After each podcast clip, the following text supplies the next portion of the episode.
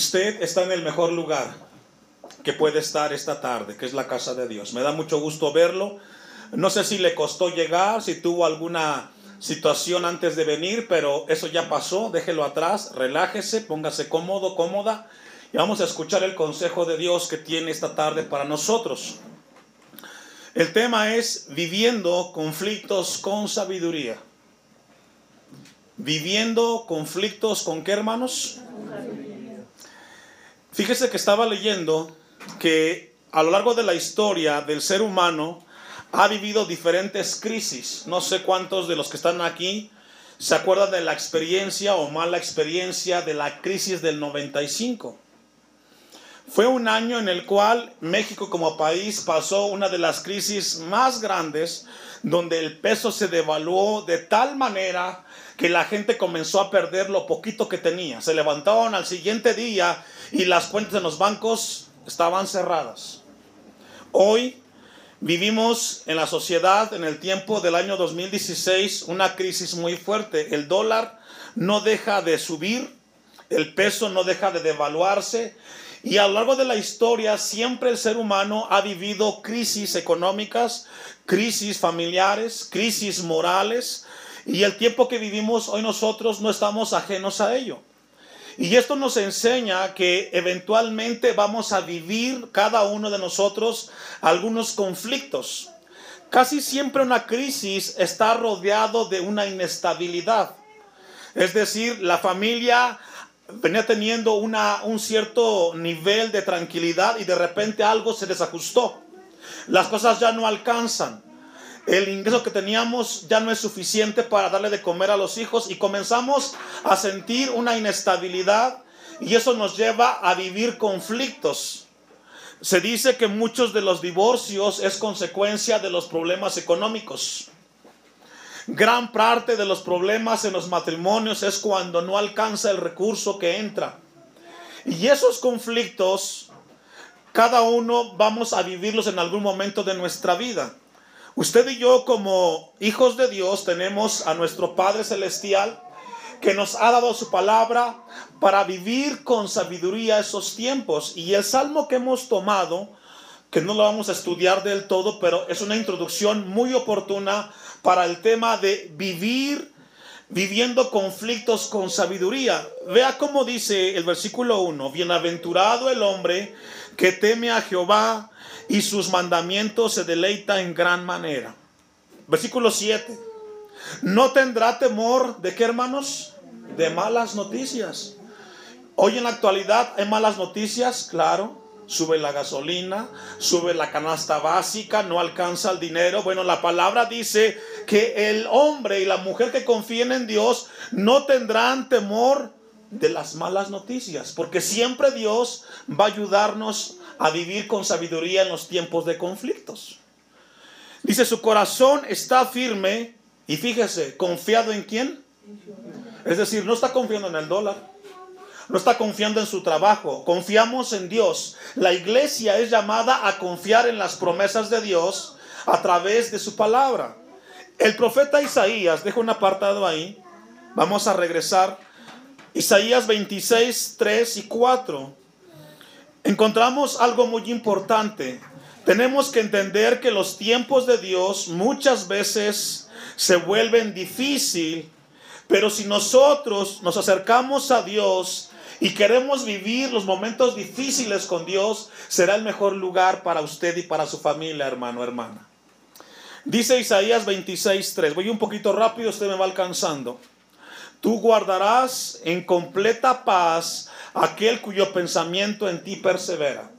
Esto es muy importante. La palabra perseverancia es de suma importancia. Si algo le pasa hoy al cristiano es que le falta ser perseverante en las cosas. Iniciamos algo y lo dejamos a medias. La Biblia promete, dice, tú guardarás en completa paz. Qué hermoso, ¿verdad? No media, no tres cuartos, no. Tú guardarás en completa paz aquel cuyo pensamiento en ti persevera, porque en ti, ¿qué hermanos? Ha confiado. Si usted quiere tener paz en los conflictos, tiene que perseverar en las cosas de Dios y confiar en Dios en el momento que está viviendo. Dice el versículo 4, confiad en Jehová perpetuamente. La palabra perpetuamente es por siempre. Porque en Jehová el Señor está la fortaleza de qué hermanos? De los siglos. ¿Sabe que la palabra paz que encontramos ahí en el versículo 3 significa shalom en el hebreo y significa un bienestar? ¿Qué significa, hermanos? Un bienestar. Un bienestar desde el punto de vista emocional, espiritual. La palabra dice, tú guardarás eh, con un completo bienestar aquel cuyo pensamiento en ti persevera. También la palabra shalom significa plenitud de mente y también significa algo que es constante y firme. Si algo hoy necesitamos como seres humanos es algo estable y ese lugar es nuestro Dios. Es una promesa hermosa, dice, confiad en Jehová. La Biblia nos llama a nosotros como iglesia a que confiemos en aquel que no se mueve, aquel que siempre es, y ese es nuestro Dios. Dice, vaya conmigo, dejemos ahí una, una eh, Isaías, vamos a Santiago capítulo 1, versículo 2. Santiago capítulo 1, versículo 2. El tema es viviendo conflictos con sabiduría. Nadie ha vivido una vida libre de dolor. Nadie puede decir, yo he vivido la vida sin problemas. Nadie ha vivido una vida libre de incertidumbre, de estrés, de pruebas, de dificultades. Todos en este lugar, nadie puede decir, yo he vivido mi vida sin problemas. Todos la hemos vivido. En diferentes edades. Y los cristianos no somos inmunes a las situaciones que el mundo vive. Santiago en Santiago 1.2 escribe una palabra para enseñarnos cómo vivir los momentos difíciles con sabiduría.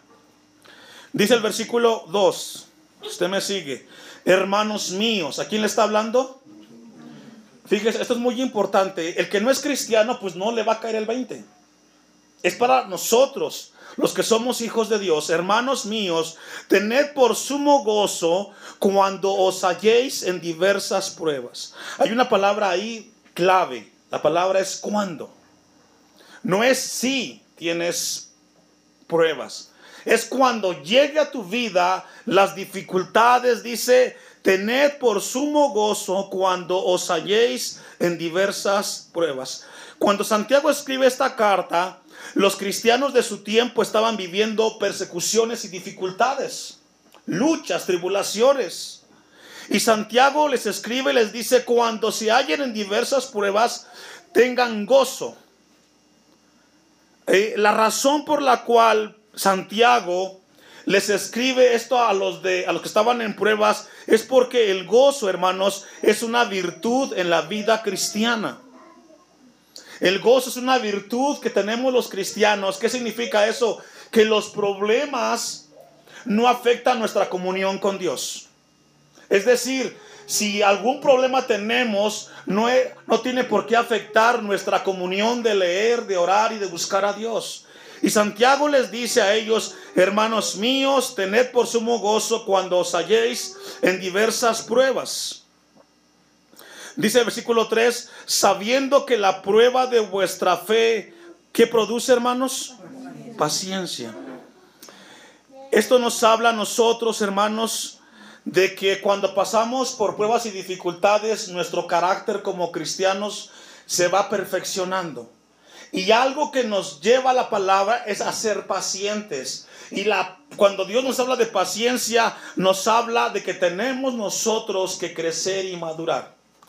Mateo 5:48, dejo un apartado en Santiago y vamos a Mateo 5:48. La paciencia nos habla de esperar en Dios.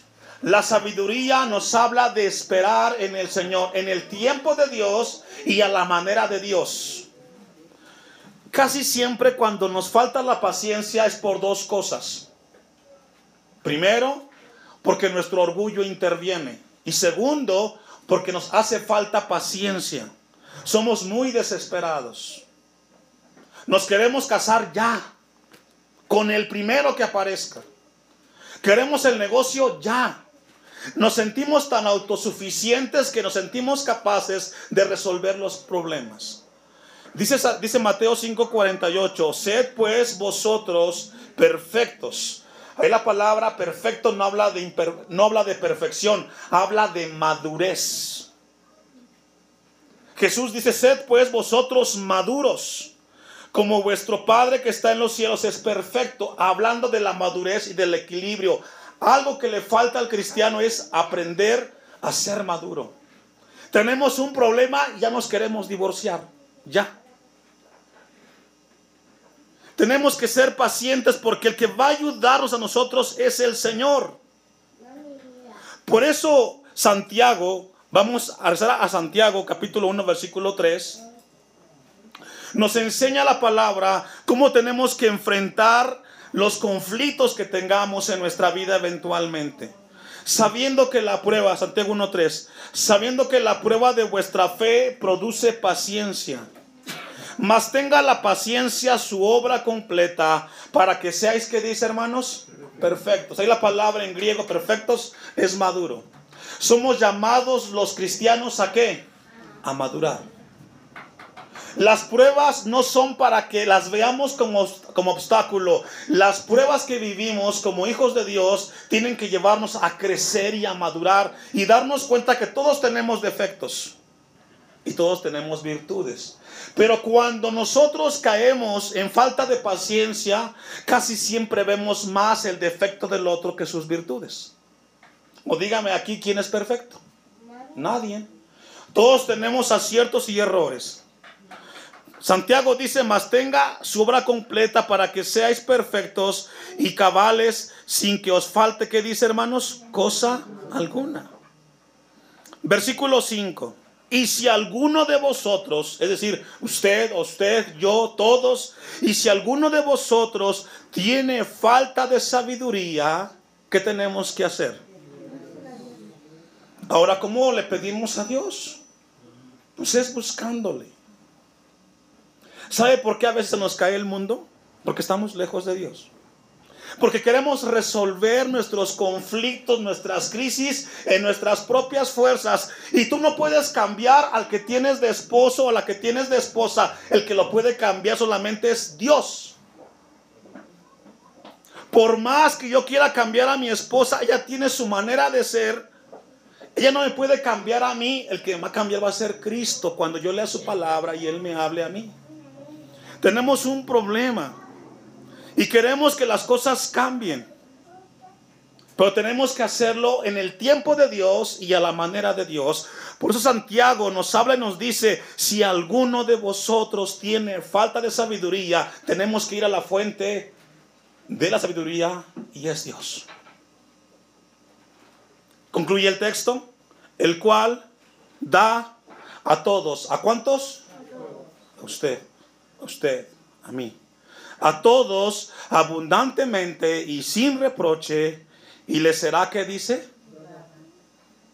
lo que nos hace falta a nosotros para comenzar a resolver aquello que tenemos es primer paso acercándonos a Dios, acercándonos a su presencia, a su palabra, que es el manual para resolver nuestras vidas. Mire lo que dice Gálatas capítulo 5 versículo 16.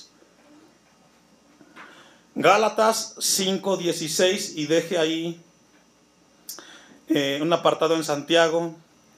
Sabe que cuando nosotros vivimos pruebas y dificultades, las impurezas en nuestro carácter son quemadas. Cuando vivimos pruebas y luchas, hay algo que va a purificar Dios en nuestras vidas. Y casi siempre tiene que ver con nuestro carácter. Pero Señor, así soy. Así yo soy. ¿Y sabe qué, hermanos? ¿Cuántos saben que Dios nos ama? Bueno, por el amor que Dios nos tiene, ese amor que nos amó con amor eterno, precisamente porque nos ama, no va a dejarnos como está, sino que va a irnos perfeccionando a la imagen de su Hijo Jesucristo. Por ejemplo, si usted ve que su hijo tiene un problema y usted lo ama, ¿va a dejarlo como está en su problema? No. ¿Qué va a hacer? Va a ayudarlo, aunque no le guste a su hijo lo que le va a decir, pero usted sabe que es necesario por el bienestar de ese hijo, ¿cierto? Bueno, con Dios es igual. Mire que dice Gálatas 5:16. 5:16. Digo pues, andad en el Espíritu. Y aquí vamos a aclarar algo muy importante. Alguien preguntará, pastor, ¿qué es andar en el Espíritu? ¿Es andar hablando en lenguas? ¿Es andar danzando? No, no, no, no. Andar en el Espíritu, escuche bien, significa es andar conforme a la palabra de Dios. Cuando una persona anda en el Espíritu es porque se deja guiar por lo que la Biblia enseña. Ya no tu carne, Dios.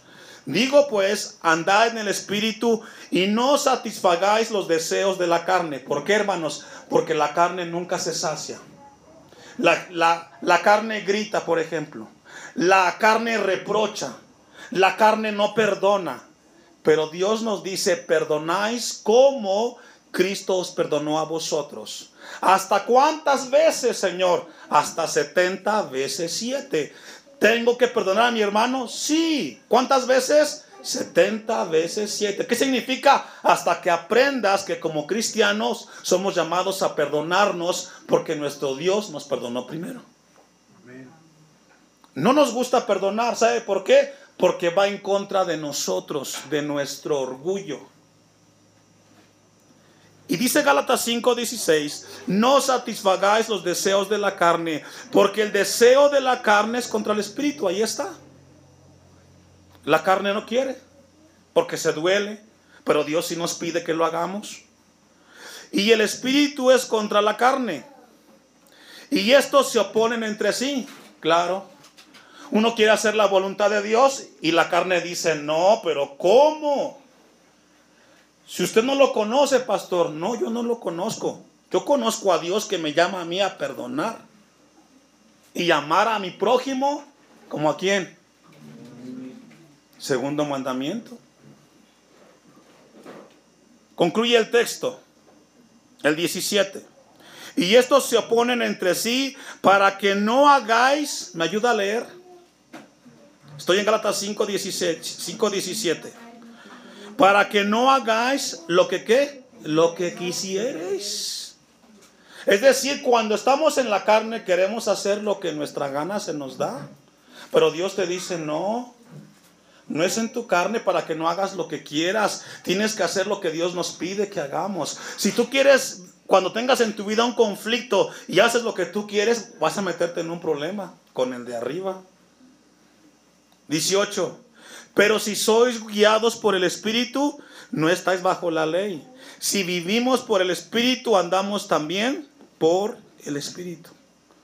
Santiago nos habla que debemos de pedir sabiduría. Y es lo que Dios quiere enseñarnos este, esta tarde a nosotros. Vamos a regresar a Santiago capítulo 1.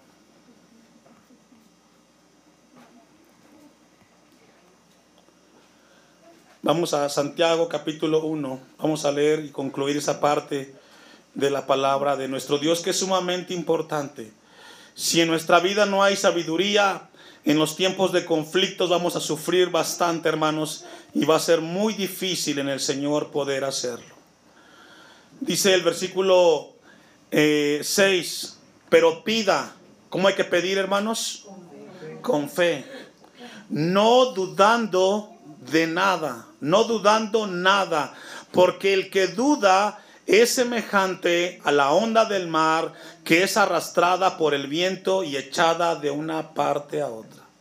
¿Sabe que hay algo interesante en ese versículo 6, hermanos? La palabra dudar significa alguien que está de manera inconstante. Ahí la duda no, no habla de una incertidumbre el texto en griego nos habla de una persona que es inconstante en las cosas de Dios. ¿Qué significa? Le pido a Dios, pero hago las cosas como yo entiendo. ¿Sí logra entender? Hay gente que dice, Señor, ayúdame. Y Dios te dice, esta es la manera. Pero tú dices, no, lo voy a hacer como yo lo entiendo. Entonces el texto dice, pero pida no como alguien de doble ánimo. Porque cuando Dios nos dice lo que tenemos que hacer y no lo hacemos, estamos dudando en el consejo de nuestro Dios. Y es ahí donde nosotros fallamos, donde nos equivocamos y donde sufrimos cuando no atendemos el consejo de la palabra de nuestro Dios. Doble ánimo habla de una persona la cual no está confiando en nuestro Dios. Mire lo que dice el Salmo 111. Vamos al Salmos 111.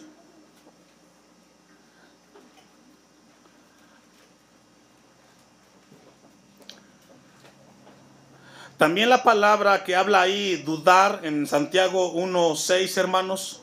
También el texto en griego significa de una persona que no se compromete plenamente con Dios. Una persona de doble ánimo es alguien que no está comprometido plenamente con Dios. Por eso duda. Y dice el Salmos 111, versículo 1, alabaré a Jehová con todo que dice hermanos, el corazón.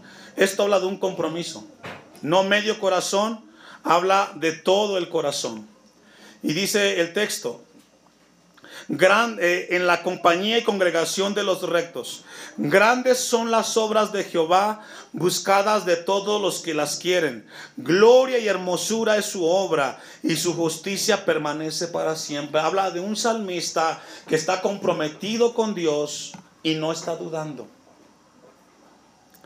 Dice el 4, ha hecho memorables sus maravillas, clemente y misericordioso es Jehová, ha dado alimento a quienes. Una persona que está con Dios comprometida sabe que Dios nunca va a dejarlo sin comer. De algún lugar Dios va a proveer. Pero el que duda o la que duda no se compromete completamente con Dios. Por eso, hermanos, Dios nos habla esta palabra para alertarnos. Los tiempos difíciles tienen que vivirse confiando plenamente en Dios. Yo no sé si en este año te tocará a ti vivir un momento de crisis, pero Dios nos habla a comprometernos con Dios, a ser constantes. Él nos quiere bendecir. Dice el 5, para siempre se acordará de su pacto. El poder de sus obras manifestó a su pueblo, dándole la heredad de las naciones. Las obras de sus manos son verdad y juicio. Fieles son todos, ¿qué dice hermanos? Sus mandamientos. Dios en esta hora, hermanos, iglesia, quiere alertarnos y prepararnos. Los conflictos se viven con sabiduría. Se viven con sabiduría o se van a enfrentar con sabiduría. No se me olvida el caso de una persona de aquí de la comunidad que se levantó por la mañana y cuando se levantó y echó a andar el carro, miró que la aguja de la gasolina estaba donde marca vacío. Y se levanta él y dice, por fe voy a llegar a Tlacomulco. ¿Qué se requiere, hermanos, ahí? ¿Fe o sabiduría? Ponle gasolina para que el carro llegue. Tan sencillo. Bueno, hay cosas en la vida que se arreglan con fe y con sabiduría. Por ejemplo, un conflicto entre dos personas, ¿cómo se arregla? Si él me ofendió o yo lo ofendí, ¿qué tengo que hacer? Hablar. ¿Cierto? Si tienes algo contra tu hermano, ¿qué tienes que hacer? Ve y habla con tu hermano. Porque ¿sabe qué es lo que quiere Dios siempre, hermanos? Que estemos en paz. Con el de arriba y con el que tenemos al lado. Vamos a concluir con el Salmo 112 que fue el que leímos al principio. Porque quiero, quiero que, vea usted lo trascendente que es este salmo. Porque nos afecta a nosotros y afecta a, a nuestros hijos. ¿Usted ama a su hijo, hermano? La mejor herencia que puede darle a su hijo es la palabra de nuestro Dios, es estar cerca de Dios. Dice el versículo 2 del Salmo 112, ya vamos a ir concluyendo. Primero introduce el versículo 1, bienaventurado el hombre que teme a Jehová, dichoso y feliz el hombre que tiene temor de Dios y en sus mandamientos se deleita en gran manera, es decir, no ve un problema en los mandamientos de Dios, hay un deleite. Dice, su descendencia será poderosa en la tierra, es una promesa. ¿Por qué? Porque el papá confía en Dios, porque la mamá confía en Dios. Es decir, lo que tú hagas con Dios va a afectar a tu hijo para bien o para mal. El texto dice, su descendencia será poderosa en la tierra y la generación de los rectos será bendita. Todo por temer a Dios. Yo siempre he enfatizado, no hay mejor lugar para tus hijos que aquí. Ahorita que están pequeños es cuando debes de traerlos a la casa de Dios. Cuando ellos crezcan, tú verás el fruto de haberlos traído a la casa del Señor. Dice el 3, bienes y riquezas hay en su casa. Y su justicia permanece hasta cuándo, hermanos? Para siempre. Y todo esto hablando del bienestar que vendrá a las generaciones cuando una mujer, cuando un hombre comienza con el temor a Dios. Una manera sabia para enfrentar los problemas es comenzando con, el, con el temor a Dios. Dice el 5, el hombre de bien tiene misericordia y presta. Ponga atención lo que dice al final. Gobierna sus asuntos de qué manera? Es decir, con un equilibrio. Sabe que cuando hay un problema, escuche esto y un consejo, cuando hay un problema, el peor momento para tomar una decisión es cuando tienes la sangre caliente. Escucho eso. El peor momento para tomar una decisión cuando tenemos un problema es cuando te sientes molesto y airado. Tenemos que hacerlo de una manera equilibrada. Primero consultando a Dios y luego con sangre fría. Porque las decisiones que tomamos determinan nuestro futuro, en un bienestar o en un malestar. Por eso dice el texto, gobierna sus asuntos con juicio, viviendo con sabiduría en los conflictos, tenemos que aprender a gobernar nuestros asuntos de una manera justa y equitativa.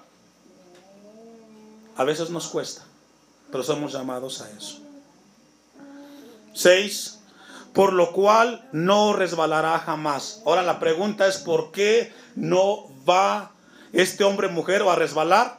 Porque gobierna justamente sus juicios. Hay un equilibrio. En memoria eterna será el justo. No tendrá temor de las malas noticias. Si usted y yo vivimos en sabiduría en los conflictos, hermanos, aunque vengan y te digan cualquier mala noticia, tú confías en Dios, el que no se mueve, sino que permanece para siempre. Póngase de pie y vamos a darle a Dios gracias por su palabra esta tarde.